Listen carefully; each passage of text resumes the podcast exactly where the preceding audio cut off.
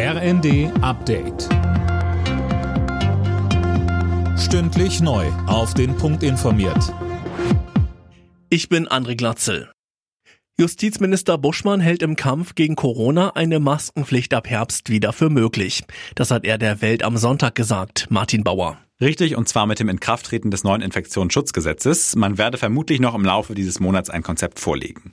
Möglichen neuen Lockdowns erteilte der FDP-Mann eine klare Absage. Nach allem, was wir wissen, sind Schulschließungen und Ausgangssperren heute nicht mehr verhältnismäßig, sagte Buschmann.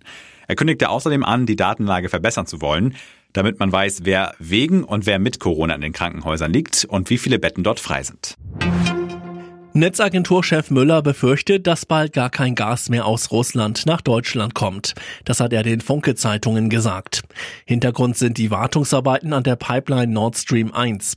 Russland könnte die in die Länge ziehen. Möglich ist auch ein Totalausfall.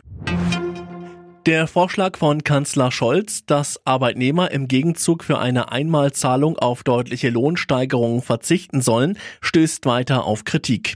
Der neue linken Co-Chef Schirdewan spricht von einer Schnapsidee. Mehr von Tim Britztrup. Scholz will mit dem Vorschlag eine Lohnpreisspirale vermeiden, die die Inflation am Ende noch weiter in die Höhe treiben könnte.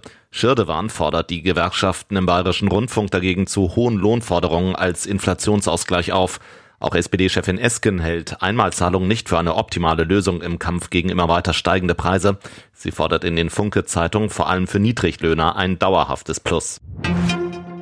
Wer Venedig besuchen will, braucht bald eine Eintrittskarte. Die italienische Lagunenstadt will so den Massentourismus eingrenzen. Die neue Regelung tritt Anfang kommenden Jahres in Kraft. Carlos Sainz geht beim Formel 1 Grand Prix von Großbritannien von Startplatz 1 aus ins Rennen. Beim Qualifying in Silverstone sicherte sich der Ferrari-Pilot die erste Pole Position seiner Karriere. Dahinter starten Max Verstappen im Red Bull und Sainz Teamkollege Charles Leclerc.